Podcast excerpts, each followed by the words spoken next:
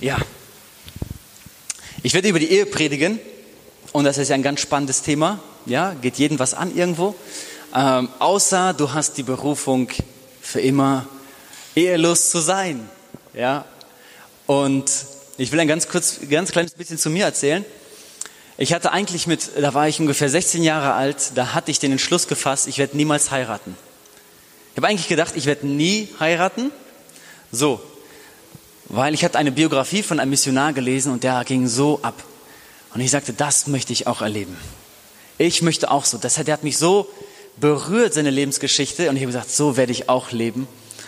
Und ich werde keine Frau heiraten. So, ich war dann oft, ich mochte aber trotzdem mit äh, Mädchen reden, ja, wie ein Jugendlicher, so, äh, mit Pubertät und Hormonen und all so ein Zeug. Und, aber ich habe denen dann immer gesagt, ich werde aber nicht heiraten, nur dass du es Bescheid weißt. Also es wird auch keine Freundschaft geben oder sonst was. So, das war immer klar. Bis zu einem Tag, da hatte ich die Anna getroffen und ähm, ich war sofort richtig verliebt in sie. Aber ich wusste, ich werde Gott dienen. Und wir hatten dann geschrieben später und ich sagte ihr, hör mal Anna, wir können ja gerne schreiben, aber ich werde keine Freundin haben und ich werde auch nicht heiraten, nur dass du Bescheid weißt. Ja, nicht, dass du nachher weinst.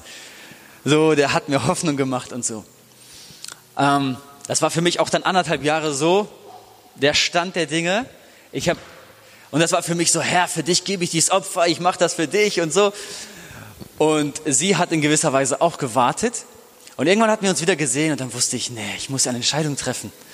Und das war so schwer für mich, weil ich war total in sie verliebt. Ich dachte, wenn ich eine Frau heirate, dann nur sie. Ja, sie ist perfekt. Ähm, und dann hatte ich so gerungen mit Gott und sagte, Herr, darf ich, darf ich nicht? Und für mich war das so eine Entscheidung, Gott oder Anna, Gott oder Anna. Was? Und es war wirklich ein Kampf. Und irgendwann sagte Gott, Daniel, entspann dich doch mal. Du darfst sie gerne zur Frau nehmen. Und dann hatte ich sie angerufen, das erste Telefonat. Und ich sagte, Anna, wenn du mit mir zusammen sein möchtest, dann nur, wenn wir auch bald heiraten und nur, und du musst wissen, wenn du mich heiratest, ich werde Missionar, bist du bereit, ans Ende der Erde zu gehen? Bist du bereit dazu? Und sie sagte, ja, bin ich. Natürlich ist sie bereit, ne? Klar, klar ist sie bereit. So, ähm, dann haben wir geheiratet. Etwas, also wir sind eine Zeit lang zusammen gewesen und dann haben wir geheiratet. Und ähm, ja, und dann, und dann dachte ich aber, nee, jetzt so Reich Gottes, ähm, irgendwie ist das dann alles runtergegangen. So, mein Dienst, ich hatte, wir hatten schon eine, äh, so, ein, so einen Jugendkreis äh, und da kamen Leute hin, 30, 40 Leute, versammelten sich bei uns im Wohnzimmer. Wir hatten Gott angebetet und viele Un Ungläubige kamen dazu und wurden wirklich berührt von Gott. Und jetzt aber, als wir zusammen waren, noch als wir befreundet waren, dann ging das alles so runter. Ich dachte nur noch an meine Anna, nur noch an meine Anna und ich war total verliebt. Und alle haben gemerkt, der Daniel, der ist woanders, der ist nicht hier. So, die Anna lebte 300 Kilometer von mir weg und ich war die ganze Zeit nur in Gedanken bei ihr. Und ich habe alles, das, der ganze, dieser ganze Dienst, würde ich mal sagen, ist kaputt gegangen. Da gab es dann keine Treffen mehr. Es ist alles runtergegangen. Und dann hatten wir geheiratet. Und irgendwie ist auch meine, so, mein geistliches Leben runtergegangen. Und noch irgendwie hatte ich gedacht, ja, jetzt habe ich Familie, jetzt habe ich eine Frau. Jetzt ist hier nichts mit Mission mehr. Obwohl sie damals gesagt hatte, ja, ich gehe mit dir überall hin, hatte ich gemerkt, ein bisschen Angst hat sie doch. Und ich dachte, nee, jetzt muss ich arbeiten, jetzt muss ich Geld verdienen für die Familie. Und ähm, der Levi war unterwegs. Ich dachte, jetzt muss ich richtig reinhauen. Ich hatte einen Job und habe das alles erstmal nach hinten geschoben. Und das war dann zwei Jahre lang so, oder anderthalb, bis Anna dann eines Tages sagte, Daniel, ich war so gefrustet von der Arbeit gekommen sie sagte, Daniel, du wolltest doch eigentlich immer Missionar werden. Du wolltest doch eigentlich immer Bibelschule machen. Dann lass uns das doch machen. Und ich dachte, hä? Meine Frau erlaubt mir Bibelschule zu machen, kein Geld, äh, Hungerlohn, ja. Und, und das war für mich, ich habe nicht gezögert. Ich habe am nächsten Tag die Kündigung eingereicht in meiner Firma und wir haben alle Sachen verkauft und dann habe ich mich angemeldet ja, bei diesem äh, Bibelseminar und ich dachte noch, oh, werde ich angenommen, werde ich nicht angenommen. Es war noch so ein Bangen, ne? Und wir hatten aber schon die Sachen teilweise verkauft, äh, Job war gekündigt und so weiter, Wohnung war gekündigt, Verträge waren gekündigt und ähm, so, ich wurde angenommen. Später habe ich dann erfahren, an dieser Bibelschule werden sehr viele Leute angenommen. Es ist nicht so schwer. Ne? Und, aber so ein Glaubensschritt war es für mich trotzdem. So, und ähm, es war eine Zeit lang so äh, gegangen. Und was ich einfach gemerkt habe, ist, dass wir oft ein falsches Bild von Ehe haben. Was ist die Ehe? Was ist die Ehe? Und ich habe gemerkt, viele bleiben auf der Strecke im geistlichen Leben, weil sie nicht verstanden haben, was die Ehe ist. Wir können mir ein paar Sachen sagen, was die Ehe ist. Das ist ganz normal. Ihr dürft wie ein normaler Mensch denken, nicht übergeistlich. Ganz normal. Was ist die Ehe? Gemeinschaft. Was ist die Ehe noch? Vertrauen, Beziehung. Bitte, kommt. Was ist die Ehe? Selbstlos sein. Liebe. Amen. Was? Ein Rückzugsort. Sehr gut. Sehr, sehr gut. Noch etwas. Ein Bonus? Ach so, es ist ein Bund. Es ist auch ein Bonus von Gott. Aber es ist ein Bund. Ganz richtig. Was ist es noch? Was ist die Ehe? Haben wir noch was? Komm, komm. Ja. In guten und schlechten Zeiten mit jemandem durchgehen. Was ist die Ehe noch? Ich, habe das nicht verstanden. Vertrauen. Die Ehe ist noch viel mehr. Was, was ich, worüber ich predige, und das ist sehr gut, sonst bräuchte ich gar nicht predigen, das habt ihr nicht genannt. Ja, das habt ihr nicht genannt. Und es geht darum, was ist der Zweck der Ehe? Wofür ist die Ehe überhaupt gemacht? Ähm, wofür gibt es die Ehe? Und was ist dein Platz in der Ehe? Was ist das Ziel von Ehe? Ganz einfach die Frage, warum willst du heiraten? Warum willst du heiraten, hängt oft damit zusammen, was unser Bild von Ehe ist. Viele wollen heiraten, um glücklich zu sein. Und ich war auf der Hochzeit von Manuel und Sarah und ich hatte denen gesagt, wenn ihr glücklich werden, sei, werden wollt, dann heiratet nicht. Wenn ihr glücklich werden wollt, heiratet nicht. Weil man heiratet nicht, um glücklich zu werden. Aber wenn man heiratet, wird man hoffentlich auch glücklich. Aber man heiratet nicht, um glücklich zu werden, denn das bedeutet, du möchtest etwas. Und das ist eine ganz schlechte Grundlage. So, wir lesen in 1. Mose, holt mal gerne eure Bibeln raus. 1. Mose, Kapitel 2, Vers 18. Und der Herr nahm den Menschen den, äh, und setzte ihn in den Garten Eden, damit er ihn bebaue, bebaue und bewahre. Und Gott, der Herr, gebot dem Menschen und sprach, von jedem Baum des Gartens darfst du nach Belieben essen, aber von dem Baum der Erkenntnis des Guten und des Bösen sollst du nicht essen, denn an dem Tag, da du davon isst, musst du gewisslich sterben. So darüber werde ich heute nicht predigen, ne? aber äh, wir lesen einfach mal im Kontext. Und Gott, der Herr, sprach, es ist nicht gut, dass der Mensch allein sei. Ich will ihm eine Gehilfin machen, die ihm entspricht. Ich, lies, äh, ich lese äh, ab Vers 21. Ich habe mich schon gewundert. Wie kommt das mit der Musik? Nein, alles gut. Ähm, vielleicht kann man die Musik ein bisschen leiser machen. Da ließ der Gott, der Herr, einen tiefen Schlaf auf den Menschen fallen und während er schlief, nahm er eine seiner Rippen und verschloss ihre Stelle mit Fleisch. Und Gott, der Herr, bildete die Rippe, die er von dem Menschen genommen hatte, zu einer Frau und brachte sie zu dem Menschen. Da sprach der Mensch, das ist endlich Gebein von meinem Gebein und Fleisch von meinem Fleisch. Sie soll Männen heißen. Adama. Da sprach, da sprach, ah, Entschuldigung. Denn vom Mann ist sie genommen.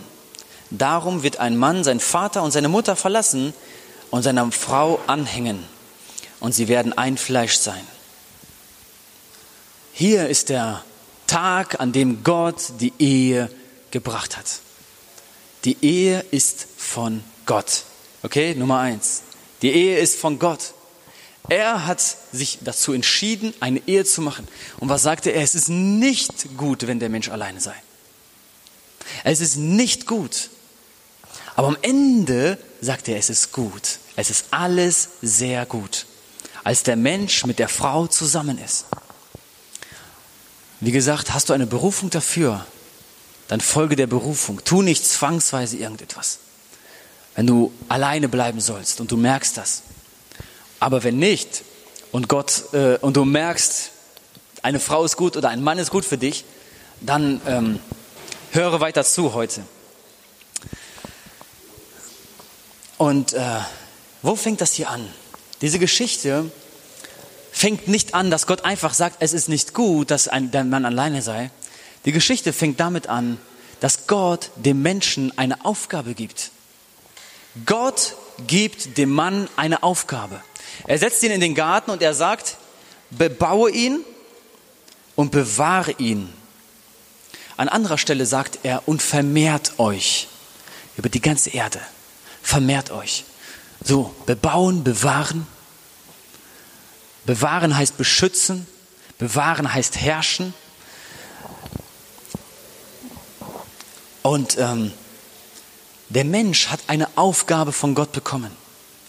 Und dann, als er in diese Aufgabe hineingeht, sagt Gott, es ist nicht gut. Als er die ganzen Tiere benennt, sagt Gott, es ist nicht gut, dass er alleine ist. Und dann gibt er ihm eine Frau. So, und das hat mehrere Gründe.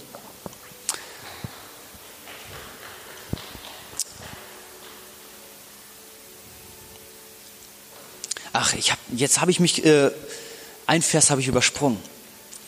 Da gab der Mensch jedem Vieh und Vogel des Himmels und allen Tieren des Feldes Namen, aber für den Menschen fand sich keine Gehilfin, die ihn entsprochen hätte. Gott gibt dem Mann eine Gehilfin. Okay? Wenn du feministisch geprägt bist von diesem Geist, der weht, ja, das stoßt jetzt bitte auf.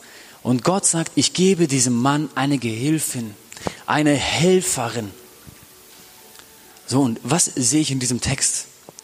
Ich sehe in diesem Text, Gott gibt dem Menschen eine Aufgabe, aber nicht nur das, sondern er stellt auch das Team. Er stellt ein Team zur Verfügung, eine Frau. Und er sagt, alleine wirst du es nicht schaffen, du brauchst diese Frau. Ihr beide seid ein Team. Und es ist nicht der eine ist mehr wert, der andere ist weniger wert, sie ist nur die Helferin, sondern sie sind beide ein Team. Dieser Mann brauchte Hilfe und da kommt die Frau zur Hilfe. So, das ist, was die Ehe auch ist. Ein Team. Wir lesen ein paar Stellen. Es, es gibt in der Bibel gar nicht so viele Stellen über die Ehe, muss ich ehrlich gesagt sagen. Wir lesen eine Stelle in Prediger 4, Vers 9. Und dann kommen wir mehr zum Thema. In 4, Vers 9 steht, es ist besser, dass man zu zweit ist als allein. Denn die beiden haben einen guten Lohn für ihre Mühe. Denn wenn sie fallen, so hilft der eine dem anderen auf. Weh aber dem, der allein ist, wenn er fällt und kein zweiter da ist, um ihn aufzurichten. Auch wenn zwei beieinander liegen, so wärmen sie sich gegenseitig. Aber wie soll einer warm sein, warm werden, wenn er allein ist? Und wenn man den einen angreift, so können die beiden Widerstand leisten und eine dreifache Schnur wird nicht so bald zerrissen. Gott hat initiiert, dass es immer ein Team gibt. Auch wenn du nicht verheiratet bist, es ist immer gut, mit Geschwistern zusammen zu sein. Denn was sagt er? Fällt der eine, kann der andere immer noch kämpfen. Irgendwann wird der stehen und vielleicht werde ich mal fallen. Dann wird er für mich kämpfen. Und wir sagen, hey, komm, steh wieder auf. Der eine kann dem anderen wieder aufhelfen. Er sagt, eine dreifache Schnur zerreißt nicht so schnell. Ein Band, nur ein Faden zerreißt schnell. Aber nimmst du drei Faden und drehst die, so ist das schon ein richtiger Garn. Den kannst du nicht einfach so zerreißen. Eine dreifache Schnur zerreißt nicht so schnell. Nicht nur das, wenn sie beieinander liegen, so wärmen sie sich gegenseitig. Gemeinschaft. Wenn man das auf Ehe macht, auch Intimität. Sich zu lieben. Und zwar mit allem, was da ist. Ja? Nicht nur mit Worten, nicht nur mit Lippen, aber mit dem ganzen Körper. Miteinander zu schlafen, richtig einander nahe zu kommen. Das ist wichtig. Es ist so wichtig. Wenn das in deiner Ehe zu kurz kommt, das ist nicht gut für deine Ehe. Man muss nicht übertrieben sein, aber es hat seinen Platz, sodass Paulus sogar sagte, entzieht euch einander nicht. Man kann natürlich dann so scherzhaft sagen, ja, du darfst dich mir nicht entziehen, aber du musst um deine Frau werben und die Frau muss um den Mann werben. Du musst um ihre Liebe kämpfen. Und dann wird das alles seinen Lauf nehmen. Du brauchst dir keine Sorgen machen, dass irgendwas zu kurz kommt. Das sind alles so Themen, die kann man alle gerne mal tiefer ansprechen.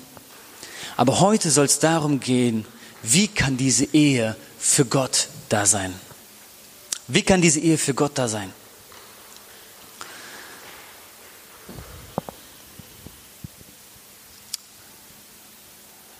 Es steht in Matthäus 18, Vers 19, wenn zwei von euch auf Erden übereinkommen über irgendeine Sache, für die sie bitten wollen, so soll sie ihnen zuteil werden von meinem Vater im Himmel. Denn wo zwei oder drei in meinem Namen versammelt sind, da bin ich in ihrer Mitte. So die Ehe ist die kleinste Zelle einer Gemeinde. Da fängt deine Gemeinde an. Paulus sagt, wenn es bei dir zu Hause nicht mal funktioniert, wie willst du dann in die Welt das Ganze tragen? Zuerst kümmere dich um deine Hausgenossen und dann geht es weiter. Die Gemeinde ist die kleinste Zelle, der, äh, die, die, die Familie ist die kleinste Zelle der Gemeinde. In der Ehe eins und eins. Und diese kleinste Zelle hat so eine Macht, dass die Bibel hier sagt, wenn sie über eine Sache übereinkommen, für die sie bitten wollen, sie wird ihnen gegeben. Wenn sie total eins sind, in einem Geist. Und ich sage euch was, Satan hat Angst vor so einer Ehe, wo Einheit da ist, wo eine Ehe, die Einfluss nimmt in der geistlichen Welt. Satan hat Angst davor. Und er wird alles tun, um dagegen vorzugehen. Er wird alles tun, um zu stören, um zu zerstören, um zu stehlen.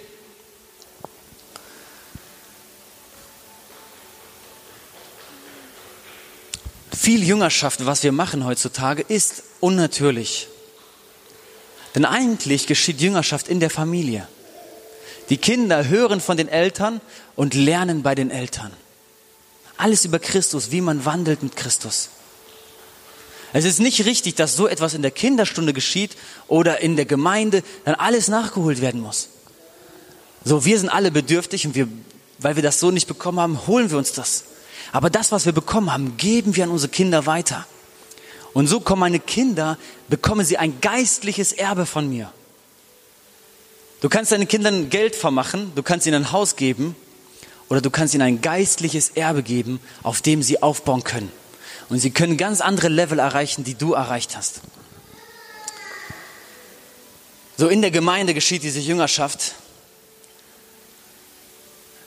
Aber diese Ehe hat immer einen höheren Sinn. Seid ihr alle da? Seid ihr alle da? Ja? Wenn du heute nicht verheiratet bist und in keiner Freundschaft bist, höre gut zu, damit du weißt, ob du heiraten möchtest. Okay? Höre gut zu, denn es geht heute wirklich um alle. So, was ist der Sinn des Lebens? Boom. Ich habe eins festgestellt. Der Sinn des Lebens findest du nicht in irgendwelchen Dingen von dieser Welt. Der Sinn des Lebens liegt in der Ewigkeit. Und wir leben in die Ewigkeit hinein. Das heißt, alles, was du heute tust, da ist die Frage, wenn es Sinn hat oder nicht, ob es ewig bleibt. Hat dein e Auto, ist das der Sinn deines Lebens? Dein Beruf, ist das der Sinn deines Lebens? Versteht ihr? Alle möglichen Dinge, wir müssen die immer prüfen, ob die wirklich Ewigkeitswert haben. Mein Beruf hat Ewigkeitswert. Warum? Weil ich damit meine Familie versorge und dafür sorge, dass meine Kinder gut aufwachsen und irgendwann zu Christus kommen. Es hat Sinn. Aber wenn es mir nur noch um Geld geht und Geld und ich sehe nur noch die Dollarscheinchen, dann verliert es den Sinn. Was ist der Sinn der Ehe? Der Sinn der Ehe liegt in der Ewigkeit. Der Sinn der Ehe ist nicht die Ehe selbst.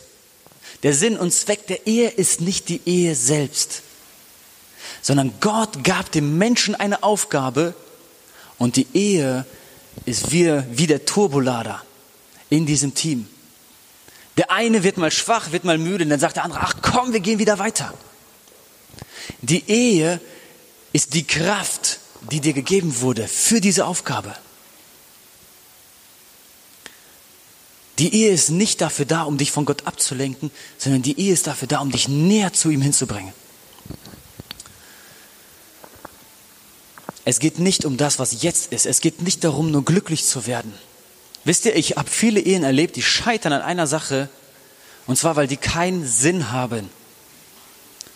Und es gibt sogar so einen Witz, da, da kommt ein altes Ehepaar, ich glaube, die sind 90 Jahre, 95 Jahre, kommt zum Rechtsanwalt und zum Richter und sagen, ja, wir wollen uns scheiden lassen. Der sagt, wieso wollt ihr euch scheiden lassen? Jetzt, ihr habt doch das ganze Leben lang durchgehalten. Dann sagten sie, ja, wir wollten warten, bis unsere Kinder gestorben sind und dann erst uns scheiden lassen. So, ihr Sinn waren die Kinder.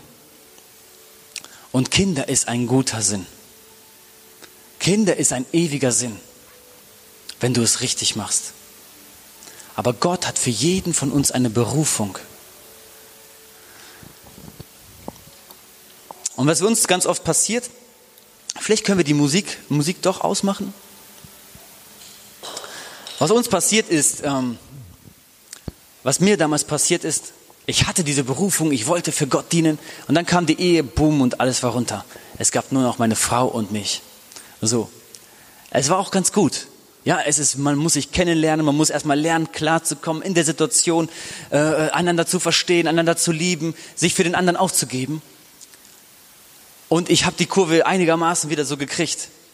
Aber ich sehe viele, die kommen in die Ehe und auf einmal gibt es keine Berufung mehr für, ihr Leben. Auf einmal ist dann nur noch die Ehe.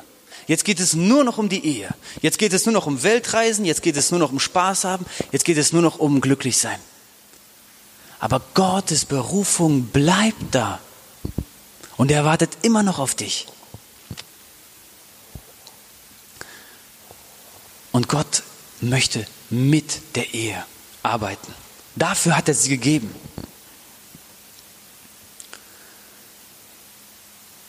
So, jetzt kann man bewerten, welchen Partner wirst du auswählen? Wenn du eine Berufung hast, wenn du eine Bestimmung hast, dieser Partner, den du auswählst, kann er dich in die Bestimmung hineinführen? Kann er dich, kannst du mit ihm da durchgehen? Das, was Gott für dich bestimmt hat. Die Bibel sagt, wir sollen nicht mit der Finsternis unter einem Joch sein. Das heißt, wie zwei Rinder unter einem Holzteil, so was, wo sie ein, eine, eine, einen Karren ziehen und der eine geht in die Richtung, der andere geht in die Richtung. Du kannst nicht mit einem Unbekehrten heiraten oder die Freundschaft eingehen. Du kannst nicht. Du kannst nicht. Warum? Weil es um Gottes Berufung für dein Leben geht. Der Sinn deines Lebens, den hat Gott schon festgelegt. Das ist der Sinn für dein Leben. Und wenn der andere eine ganz andere Richtung hat, das ist nicht sein Sinn. Sein Sinn ist Geld machen. Sein Sinn ist Karriere. Sein Sinn ist Superstar zu werden. Keine Ahnung was. So geht ihr in zwei verschiedene Richtungen. Was meinst du, wirst du dort ankommen, wo du ankommen sollst?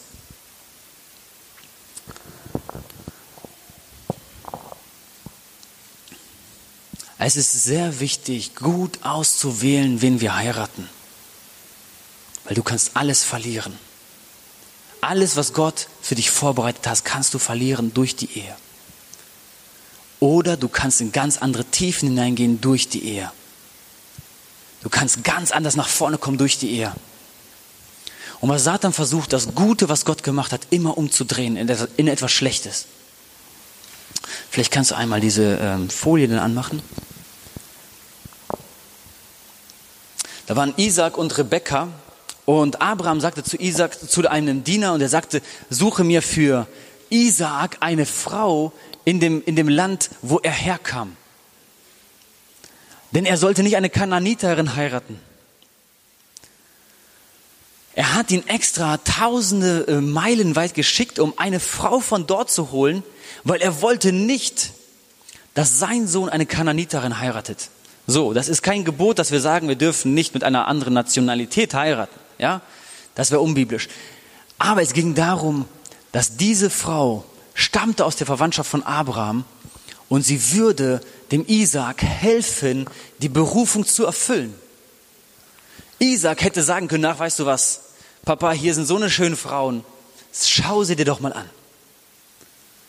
Ich nehme die und ich brauche die, die andere dann nicht. Diese Frau hätte ihn aus der Berufung rausgebracht und wir hätten das Volk Israel wahrscheinlich so nicht gesehen. Aber Gott hatte eine ganz klare Bestimmung für Isaak. Er konnte nicht irgendwen heiraten. Das bedeutet nicht, da gibt es nur eine Person auf dieser Welt, die du heiraten darfst. Aber das bedeutet, so wie Isaac, er betete, Herr, die Frau, die mir Wasser geben wird, sie soll meine Frau sein. Dies ist das Zeichen, dass diese Frau von dir ist. So gib dies in Gottes Hände und wähle weise, wer dein Partner ist. Christlich ist nicht gleich, gleich christlich. Okay? Sondern wir brauchen jemanden, der in der Vision Gottes wandelt. Ein Jünger, eine Jüngerin. Jemand, der mit Jesus ist.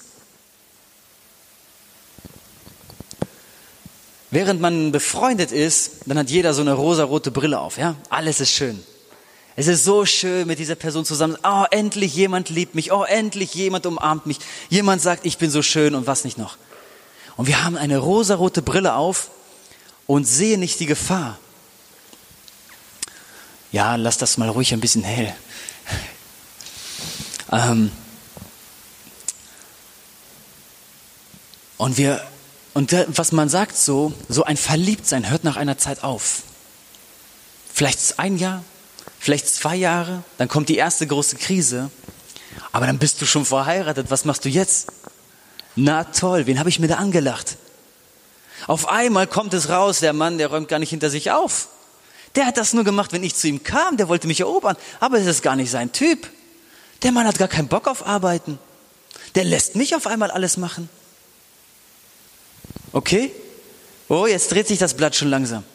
Was ist das denn für eine Frau? Ja. Sie redet mit allen Leuten schlecht über mich, über alles, was ich tue. Was ist das denn, was ist das denn für eine Frau? Wie die mich behandelt? Abfällig, abschätzig. So auf einmal kommen andere Charakterzüge. Und wir müssen immer vorher ein bisschen prüfen, ein bisschen stochern. Wie ernst meint es diese Person? Diese Person muss nicht perfekt sein. Aber diese Person muss klug sein. Und das Buch Sprüche sagt, klug ist der, der Rechtwe Zurechtweisung annimmt. Ein dummer Mensch nimmt keine Zurechtweisung an, lässt sich nicht korrigieren, denkt, er weiß, wie man alles besser macht. Das ist ein dummer Mensch. Ich bin noch dumm in manchen Teilen und ich muss noch lernen, Zurechtweisung anzunehmen. Und damals hatte ich das gelesen in Sprüche und ich sagte zu meiner Frau, weißt du, Anna, du bist dumm. Ich war so, so ärgerlich, ja. Äh, ich liebe meine Frau, Leute, und meine Frau, wir machen unsere Prozesse. Aber ich war damals so, Anna, weißt du, die Bibel sagt über dich, dass du dumm bist. Weißt du das überhaupt? Aber meine Frau hat angenommen und sie ist nicht dumm. Aber so war meine Wahrnehmung. Und ich habe mich so geärgert. Aber man muss sich, so, wir sind jetzt schon fast acht Jahre lang verheiratet und wir sind unsere Prozesse gegangen, viele Prozesse. Aber sie hat mir beigebracht, wie man eine Ehe führt, ohne zu streiten. Ich komme aus einer Ehe, wo, man, wo, wir, wo meine Eltern gestritten hatten. Und sie hat mir eine Ehe beigebracht, ohne zu streiten. Und ich musste viel lernen, glaubt mir, viel lernen. So, die Frage ist, bist du bereit für die Ehe? Bist du bereit? Bist du so jemand? Bist du ein Jünger Jesu? Willst du das, wie du bist, jemand antun? Willst du das wirklich jemand antun? Und ihn anzulügen und ihm zu zeigen, so toll bin ich und weit bist du so gar nicht und verkaufst ihm so eine falsche Nummer, ein falsches Geschenk. Bist du bereit? Als Mann Weißt du, wo Gott dich hinführt? Weißt du, in welche Richtung Gott dich leitet? Welche Aufgabe er dir gegeben hat? Weißt du das? Kannst du überhaupt eine Familie anführen? Kannst du dich selbst überhaupt führen? Das sind Grundlagen, die müssen stimmen. Du musst nicht perfekt sein, aber es muss ein Prozess, Prozess sichtbar sein, wo du an dir arbeitest, wo Dinge richtig werden, wo du morgens aufstehst und auch zur Arbeit gehst. Das ist das Mindeste. Die Bibel sagt, der Mann wird das Brot verdienen im Schweiße seines Angesichtes. Das gehört dazu. Das ist ganz normal. Das ist das Mindeste. Das ist nichts Besonderes. Dafür braucht man kein Lob. Das ist normal. Als Frau kannst du dich unterordnen oder willst du diese Ehe benutzen für deine Ideen, für das, was du willst? Oder kannst du dich unterordnen, kannst du dich auch leiten lassen? Und Anna, wir hatten damals ganz deutlich gesprochen. Das erste, was sie mir sagte, war, Daniel, das war beim ersten Telefonat, Leute, ja? Okay, das war beim ersten Telefonat. Wir haben über die Hochzeit gesprochen und Ehe und alles. Und sie sagt, Daniel, wenn du mit mir verheiratet bist, ich bin, ich weiß, was ich will. Das heißt, du musst noch mehr wissen, was du möchtest. Nur dann kannst du mich leiten. Hat sie gesagt, weißt du das? Kannst du das wirklich? Und ich dachte, okay, wer ist das eigentlich? Kann ich das wirklich? Und wir gingen in die Ehe hinein und ich war überhaupt noch gar nicht so bereit. Aber wisst ihr, was meine Frau Kluges tat? Sie ließ mir Zeit, mich zu entwickeln. Wir haben geheiratet, da war ich 19 Jahre alt. Ich war ein sehr junger Mensch und ich hatte nur mein Zeug im Kopf, was ich tun möchte mit diesem Leben und Spaß und keine Ahnung was. Und auf einmal sitze ich zu Hause mit meiner Frau und ich denke, hey, ich kann gar nicht mehr raus. Meine Homies, die chillen irgendwo und ich bin hier Darf ich nicht mal weg? Was? Du willst schon wieder weg? Oh. Und Frust kommt hoch. Und es kommt so eine richtige Wandlung. Wenn du heiraten möchtest, es geht nicht um dich. Es geht nicht darum, dass du glücklich wirst. Wenn du das verstanden hast und anwendest, dann wirst du glücklich in der Ehe. Und was sie kluges tat war, sie ließ mir Zeit, Mann zu werden, obwohl ich so jung war. Sie ließ mir Zeit und sie sagte, Daniel, dieses ist, was ich anders möchte, aber sie übernahm nicht die Führungsrolle mit Dominanz und sagt, ich bestimme jetzt einfach. So, die Frauen sind meistens weiter als die Männer und die wissen schon, wie das Leben läuft, wie der Hase läuft. Die Männer sind dann faul oder so, sitzen dann da rum. Und die Frau sagt, weißt du was, ich übernehme den Laden jetzt hier einfach, ich mach das jetzt. Und so hast du einen Mann für dein ganzes Leben, der ein Pantoffelheld ist. Viel Spaß. Ja, oder du gibst deinem Mann die Möglichkeit, sich zu entfalten. Aber was ist ein Mann, unter den sich eine Frau unterordnen möchte? Ein Mann, der sie liebt, wie Christus die Gemeinde geliebt hat und sich selbst für sie hingegeben hat. So. Bist du bereit, deine Frau zu lieben, wie Christus die Gemeinde geliebt hat? Wenn du verheiratet bist, heute ist der Tag, wo wir Buße tun, ja? Sagen, okay, die letzten 15 Jahre sind mies gelaufen, jetzt machen wir Buße. Vielleicht bist du noch mehr am Anfang, dann ist umso besser. Dann läuft sowieso gerade alles drunter und drüber. Dann merkt das keiner, dass du gerade Buße tust und dich änderst. Bist du bereit zu dienen? Bist du bereit, Verantwortung zu übernehmen? Und als wir geheiratet haben, es war so schwer für mich anzuerkennen, es geht nicht mehr um mich, sondern jetzt geht es um Anna. Die Ehe ist ein Bund. Die Ehe ist ein Bund vor Gott. Die Ehe ist nicht, was ich mal heute so entscheide und morgen mal so. Heute heirate ich die, morgen, ach, dann kann ich ja wieder scheiden, dann heirate ich jemand anders. Ja, ich habe letzt, letztens im Radio gehört, leider kann man sich Arbeitskollegen nicht aussuchen. Ehepartner kann man sich ja noch aussuchen. Und wenn es nicht passt, dann kann man sich wieder scheiden lassen. Aber leider, Arbeitskollegen, da kann man ja nicht so schnell weg. Da muss man eine Lösung finden, wie man das Problem löst. Ich denke, hä, habe ich sie nicht mehr alle oder was? So. Auf der Arbeit finden sie Konfliktlösung, aber zu Hause, da wird, wird sich direkt geschieden. Wenn du verstanden hast, dass die Ehe ein Bund vor Gott ist, der ewig gilt, so gibt man nicht einfach so auf. So lässt man nicht einfach das Handtuch fallen. So kämpft man. Und als ich mich für meine Frau entschieden habe und ich habe gesagt, okay, sie wird meine Freundin und ich werde sie heiraten, da habe ich geschieden, es gibt sie und es gibt keine andere. Ich glaube, einmal wollte der Gedanke bei mir aufkommen, hier wegen, ach Mann, es könnte doch woanders auch sein, ich könnte doch auch jemand anders haben oder so. Ganz am Anfang kam einmal so der Gedanke. Und dann habe ich gesagt, nein, sie ist die Frau, die Gott für mich bestimmt hat. Es wird nie jemand anders geben. Es gibt keinen anderen. Es gibt keine Hintertür.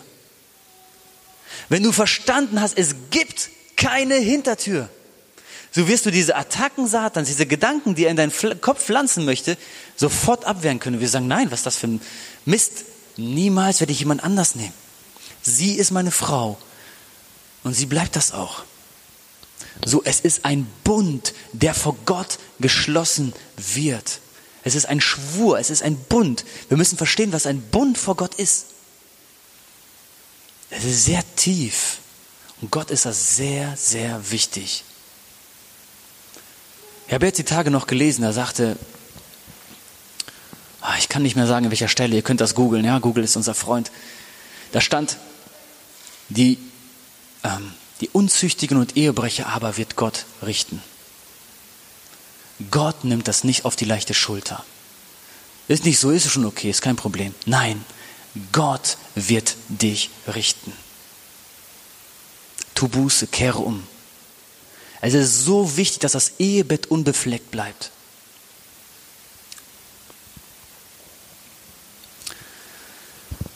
Können wir einmal weitermachen? So, Gott schenkt uns die Ehe, mach weiter, um eine Mission zu erfüllen. Es können Kinder sein, diese Mission, können Kinder sein, die wir in diese Welt bringen als Botschafter für Christus. Es können es kann ein Dienst sein, ein prophetischer Dienst, ein Predigtdienst, pastoral, missionarisch. Es kann irgendein Dienst sein, den man tut. Vielleicht für die Stadt, für dieses Land, ich weiß es nicht. Aber es ist, Gott hat dieses Team gestellt, um eine Aufgabe zu erfüllen.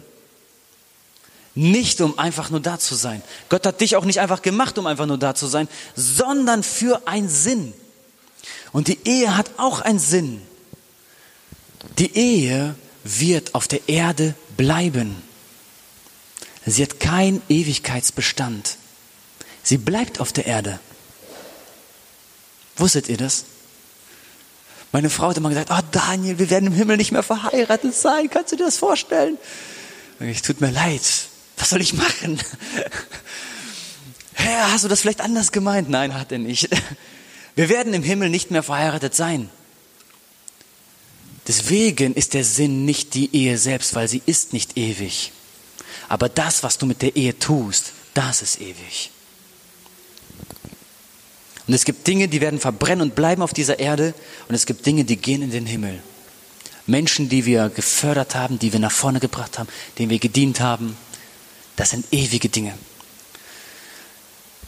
Satan hat Angst vor diesem Team, vor dieser Kraft, die dort ist, vor dieser Einheit. Er hat Angst davor. Ich bin bei der Hälfte und ich werde das jetzt ganz schnell durchziehen, damit wir nicht über die Zeit gehen, aber damit ihr trotzdem einfach so ein bisschen Sensibilität bekommt. Einmal weiter. Satan kämpft gegen deine Ehe. Er hat kein Interesse daran. Er kämpft schon vorher daran. Du sagst, oh, Gott hat mir versprochen, er wird mir einen Mann schenken. Ah, Satan hat es gehört. Er schickt dir jemanden, aber es ist nicht der Mann Gottes. Es ist nicht der Mann, den Gott für dich vorbereitet hat. Zack, das ist der erste Angriff. Nun wollt ihr heiraten, ihr wollt konkret werden. Kämpfe über Kämpfe in der Verlobungszeit. Aber dann ist man verheiratet und nun kommen Angriffe dein alter Mensch, dein Ego, wie du bist. Und bei uns war das dann immer so, ich setze mich an den Tisch, Anna, kannst du mir Salz bringen? Ja, sie bringt Salz. Wie setze ich hin? Daniel, ich habe die Servietten vergessen. Holst du die mal gerade? Oh ja, natürlich. Hole ich die, setze ich mich hin. Oh, jetzt bin ich aber gerade für sie gelaufen. Jetzt muss aber sie wieder für mich laufen. Anna, ich habe den Tee vergessen. Hol mal den Tee. So, und dann, und dann ging das immer so und hin und her. Und haben uns immer gegenseitig geschickt und äh, dirigiert. Und das erzeugt so richtig Frust. Wisst ihr, was keinen Frust erzeugt? wenn man das selbstständig aus Liebe tut. Und wir haben darüber geredet und gesagt, guck mal, das nervt doch total. Immer dieses Hin und Her schicken. Und dann haben wir angefangen, einander zu dienen, zu sagen, hey, brauchst du noch irgendwas? Okay, ich hol's dir. Und wenn ich das aus meinem eigenen Herzen heraus mache, ich habe Freude dabei. Ich tue etwas Gutes und ich weiß, ich habe gerade meiner Frau gedient. Und sie merkt, hey, der liebt mich ja. Und dann auf einmal, was ist offen? Der Abend ist offen. Du bist wieder im Spiel. Alles ist möglich. Um mal ganz konkret zu sein. Man kann intim werden oder so. Aber wenn du deine Frau den ganzen Tag schlecht behandelt hast und dann erwartest du, dass man abends noch intim wird oder so, was ist das denn? Das ist Sklavendienst, das ist Herrschen. Aber gewinne deine Frau. Und als, als Frau ebenso. Gewinne deinen Mann. Ist vielleicht ein bisschen einfacher. Das sind wichtige Themen, okay Leute? Das ist wichtig. Warum? Weil Satan versucht, etwas zwischen euch zu bringen. Und auch Sex hat heilende Wirkung auf die Ehe. So, jetzt muss mal angesprochen werden. Ey. Ich weiß auch nicht, warum ich so ein Kloß im Hals deswegen habe. Es sind unterschiedliche Dinge. Vielleicht nimmt der eine Alkohol mit, Alkoholismus, Drogenabhängigkeit, Zorn, Lieblosigkeit, Selbstsücht, Selbstsüchtigkeit, Streit, Hass, Ehebruch, Pornografie, Sünde. Glatter 5, Vers 20. Unterschiedliche Auswirkungen des Fleisches. Das heißt, hier kommen zwei Menschen zusammen, die sich im Fleisch befinden. Und wisst ihr, was passiert, wenn zwei Menschen im Fleisch aufeinandertreffen? Streit. Paulus sagt in Jakobus, äh, äh, nicht Jakobus sagt das, Jakobus sagt das in äh, Jakobus 4, Vers 1, sagt er, warum streitet ihr? Weil ihr im Fleisch seid. Eure Lüste gehen gegeneinander. Der eine möchte dies, der andere möchte das. So, und Satan wird immer dein Fleisch benutzen, um Streit zu bringen. Und Satan wird versuchen, dich in Sünde hineinzufinden, um deine Ehe kaputt zu machen. Ehebruch, Unzucht, Lügen, viele Alkohol, Drogen, unterschiedliche Dinge wird er versuchen, um euch irgendwie kaputt zu machen. Und was wir tun müssen ist, in Heiligung zu leben. Diese Sünden werden nicht einfach so verschwinden, sondern du musst anfangen, diszipliniert in Heiligung zu leben. Und den Heiligen Geist bitten, dieses Werk in dir zu tun, dich zu verändern. Und wenn es noch nicht aufgehört hat, dann fang an zu fasten dafür. Fang an zu fasten und zu kämpfen dafür. Über wie viele Sünden habe ich schon gefastet und gekämpft und gesagt, Gott, hilf mir, ich komme davon nicht los. Und Gott hat mir geholfen. Leben in Heiligung.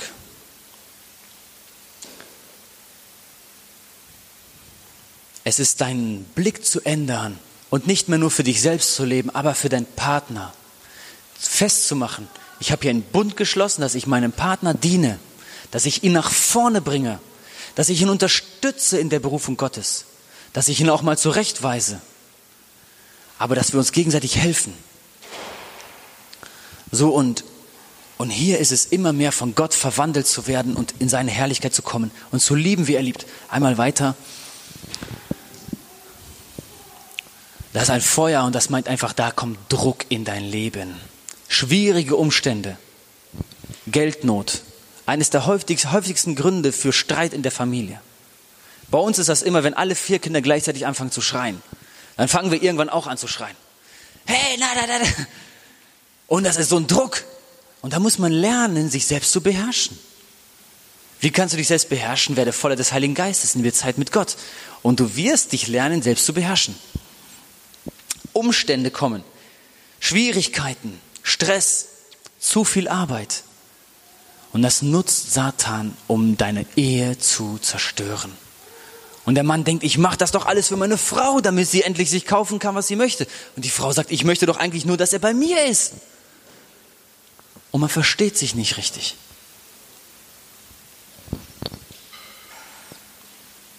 Ablenkung. Es sind Dinge, die besprochen werden müssen, aber stattdessen setzen sich beide auf die Couch und haben diese gemeinsame Zeit mit Netflix. werden ein bisschen bespaßt und denken, vielleicht ist das Problem ja jetzt behoben. Das ist ja jetzt begraben vielleicht mit diesem Film. Das Problem ist immer noch da. Das Problem muss gelöst werden. Du musst anfangen, deine Ehe zu beschützen. Du musst anfangen, wach zu sein. Nicht in deine Ehe alle möglichen Dinge hineinschleichen zu lassen. Ein großes Problem im Folge Gottes ist, dass die Männer passiv sind. Darum, darum sind so viele Frauen in den Gemeinden und so wenig Männer. Weil die Männer nicht aktiv werden. Sie wissen, ich soll das eigentlich tun, aber tun es nicht. Es ist Zeit, aktiv zu werden, wach zu werden, darum zu wachen.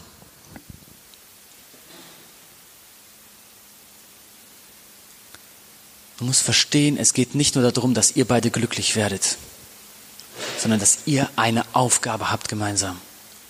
Und für eine Aufgabe kann man sich gemeinsam zusammenreißen. Ehen reißen sich zusammen, Ehepartner wegen ihren Kindern reißen sie sich am Riemen. Wie viel mehr sollten wir uns am Riemen reißen für die Mission Gottes? Es ist ein dritter Bereich, den ich so sehe, wo Satan einwirkt, und das ist das Herz und unser Denken. Und dann kommen Lügen, die Satan hineingibt und er sagt, vielleicht ist dieser Partner ja gar nicht für dich. Vielleicht war das ja doch falsch. Vor der Ehe kannst du das denken. Nach der Ehe habt ihr einen Bund und ihr seid versiegelt. Ihr gehört zusammen. Und jetzt seid ihr ein Ehepaar. Fertig. Es gibt keine Hintertür mehr. Ihr seid ein Ehepaar. Lern klarzukommen. Wie gesagt, diesen Gedanken konnte ich einfach abstreifen und haben mit dem auch keinen Kampf. Es kann dann passieren, vielleicht jemand, den du früher geliebt hast, auf einmal interessiert sie sich für dich. Hä? Ja, ich war doch immer in sie verliebt, sie war so meine Seelenverwandte. Oh, und jetzt interessiert sie und du fängst an, wieder mit ihr zu schreiben, vielleicht auch mal zu telefonieren. Das ist Satan, der versucht, in deine Ehe reinzukommen. Oder dass man sagt, es wird alles nur schlimmer. Wie kann das noch wieder gut werden? Wie kann das noch irgendwie geheilt werden? Meine Ehe hat keine Chance mehr. Guck mal, für Gott ist nichts unmöglich. In so einem Moment, dann musst du einfach nur verstehen, okay, du hast es selbst versucht, du bist auf die Nase gefallen und jetzt versuchen wir das mal mit Gott und lassen ihn mal arbeiten und seine Prinzipien in unserer Ehe wirken. Mal sich richtig demütigen für den anderen, richtig dienen, richtig lieben. Und das ist ein Wunder, was dann passiert. Was auch passiert, ist, dass Satan Träume gibt. Für Männer, du träumst, schläfst, eine wunderschöne Frau kommt zu dir, verführt dich und vielleicht habt ihr sogar Sex im Traum. Du wachst morgens auf Denkst, ja gut, okay, das hat ja mit der realen Welt nichts zu tun, das war ja nur im Traum. Das ist übrigens genauso bei Frauen. Frauen haben genau das Gleiche. Ich will dir sagen, wer das war im Traum. Das war ein hässlicher Dämon, den du dir nicht vorstellen kannst, der aussieht wie ein Frosch und eine Kröte, wie alles. Furchtbar widerlich. Mit dem hast du Intim, Intimität gehabt. Und der kommt in dein Leben hinein. Und du entscheidest, ob du das akzeptierst. Ich hatte mehrmals Träume, wo eine Frau dann im, äh, im Traum zu mir kam. Und ich bin am nächsten Tag, was habe ich gemacht? Ich habe das nicht vor Annika verborgen. Ich bin zu Anna gesagt, äh, gegangen und habe gesagt, Anna, ich hatte diesen Traum von, diesem, von dieser Frau, die kam zu mir und so weiter. Sie sagt, alles klar, wir wissen, was das ist. Satan will dich haben. Satan will unsere Ehe zerstören. Wir beten dagegen. Und wir beide zusammen stehen auf und beten dagegen. Es ist dann nicht die Zeit, den ganzen Tag darüber nachzudenken. Aber daran, dass du den ganzen Tag darüber nachdenkst, da merkst du doch, wie es dich gefangen nimmt, wie dieser Geist Einfluss in dein Leben gewinnt. Und dies muss gebrochen werden. Wenn du so etwas gehabt hast, es muss gebrochen werden. Bete, dass es gebrochen wird. Mit Geschwistern, alleine, aber das ist ein Geist von Unzucht, von Ehebruch, von Spaltung. Und der muss gebrochen werden.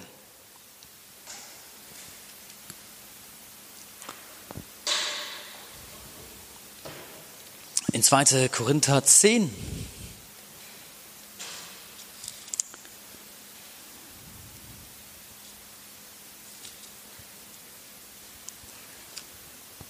Denn obgleich wir im Fleisch wandeln, so kämpfen wir doch nicht, so kämpfen wir doch nicht nach der Art des Fleisches. Denn die Waffen unseres Kampfes sind nicht fleischlich, sondern mächtig durch Gott zur Zerstörungen, zur Zerstörung von Festungen, so dass wir Vernunftschlüsse zerstören und jede Höhe, die sich gegen die Erkenntnis Gottes erhebt und jeden Gedanken gefangen nehmen zum Gehorsam gegen Christus.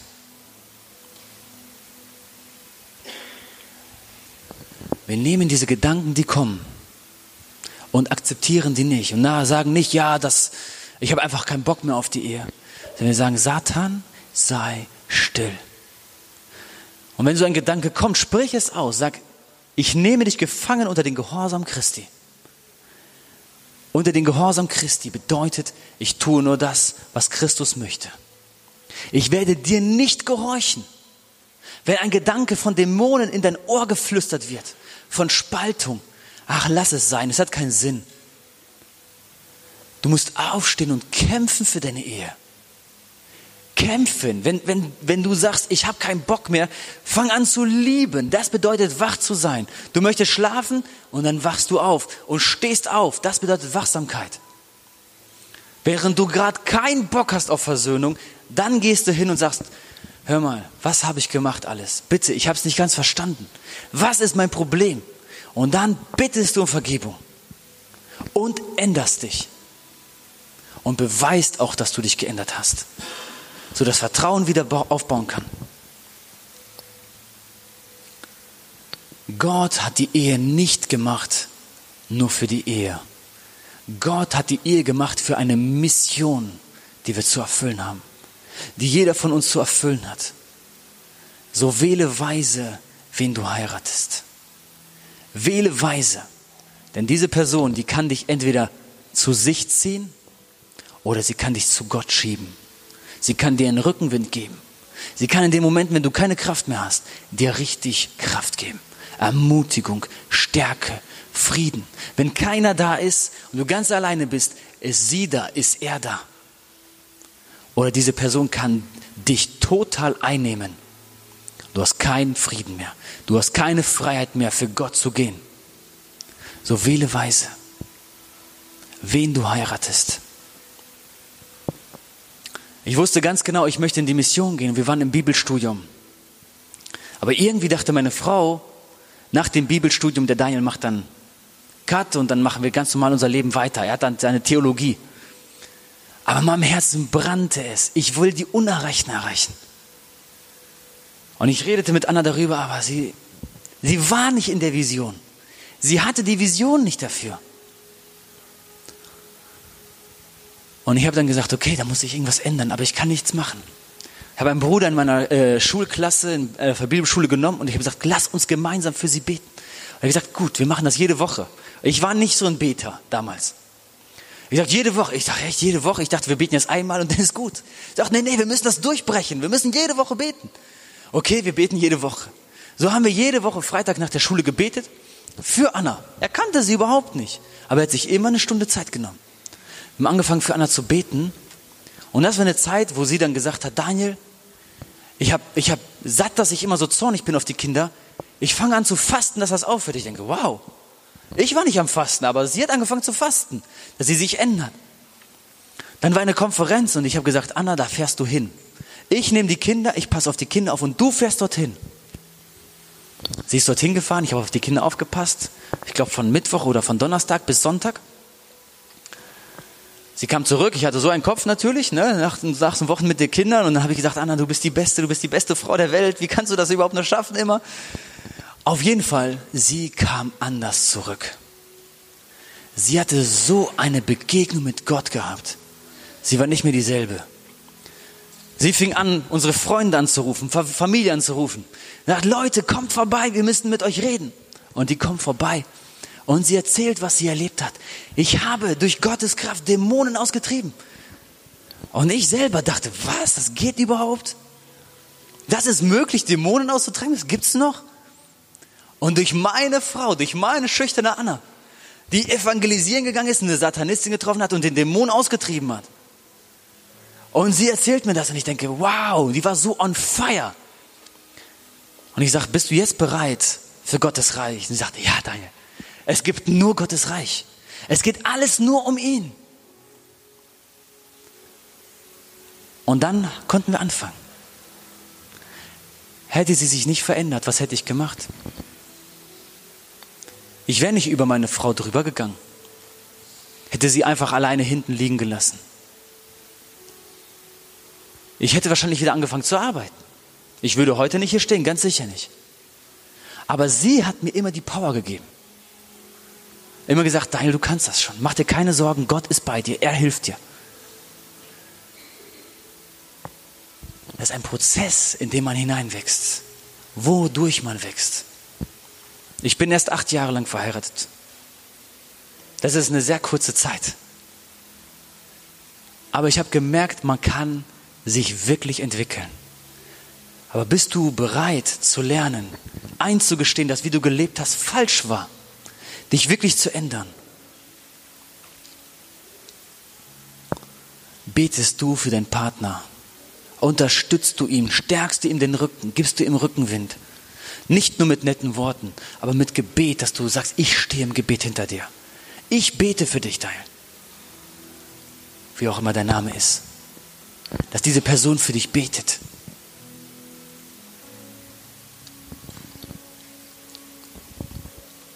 Ehe ist ein Bund und es ist eine Entscheidung, die man trifft fürs ganze Leben. Nicht von heute, heute mal so, morgen mal so.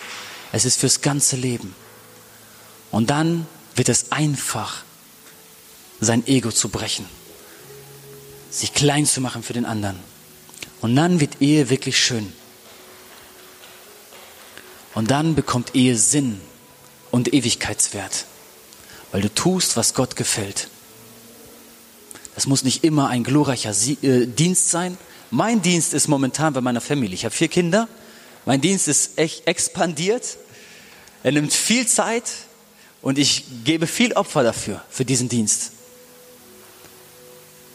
Und ich weiß, das ist dran.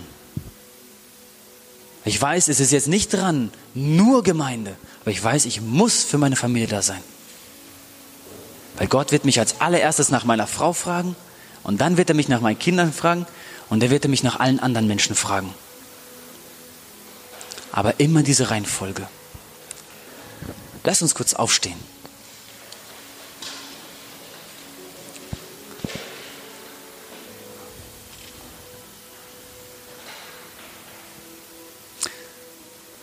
Ich möchte, dass wir einfach Gott fragen, Herr, was möchtest du, was ich ändere für meine Ehe oder damit ich bereit bin für die Ehe. Dass du nicht bittest, Herr, wie kann ich meine Frau verändern, aber oder mein Mann, aber wie kann ich mich verändern, so dass meine Ehe dein Willen entspricht, so dass wir das tun können, was du möchtest. Lasst uns dafür beten, dass Gott uns Offenbarung schenkt, für dich persönlich, was geändert werden soll, was, welche Ausrichtung du haben sollst. Du kannst jetzt beten. Herr Jesus, ich danke dir, dass du hier bist, Herr. Vater, und ich bitte dich um Neuausrichtung für jedes Pärchen. Vater, für jedes Ehepaar. Es ist dir so wichtig, die Ehe, Herr. Es ist ein Bund vor dir, Herr. Es ist so eine Kraft, Herr, und du hast so ein Potenzial da drin. Du weißt, was du mit der Ehe haben möchtest, Herr Jesus. Vater, ich bete, dass du uns Offenbarung schenkst dass wir wachsen in dir, Herr, dass wir lernen zu lieben wie du, Herr, zu dienen, wie du gedient hast, Herr, und zu unterordnen, Herr Jesus, untereinander, den anderen hochzuheben, Herr Jesus. Hilf mir, Herr, das zu tun, deinen Willen zu verwirklichen in meiner Ehe,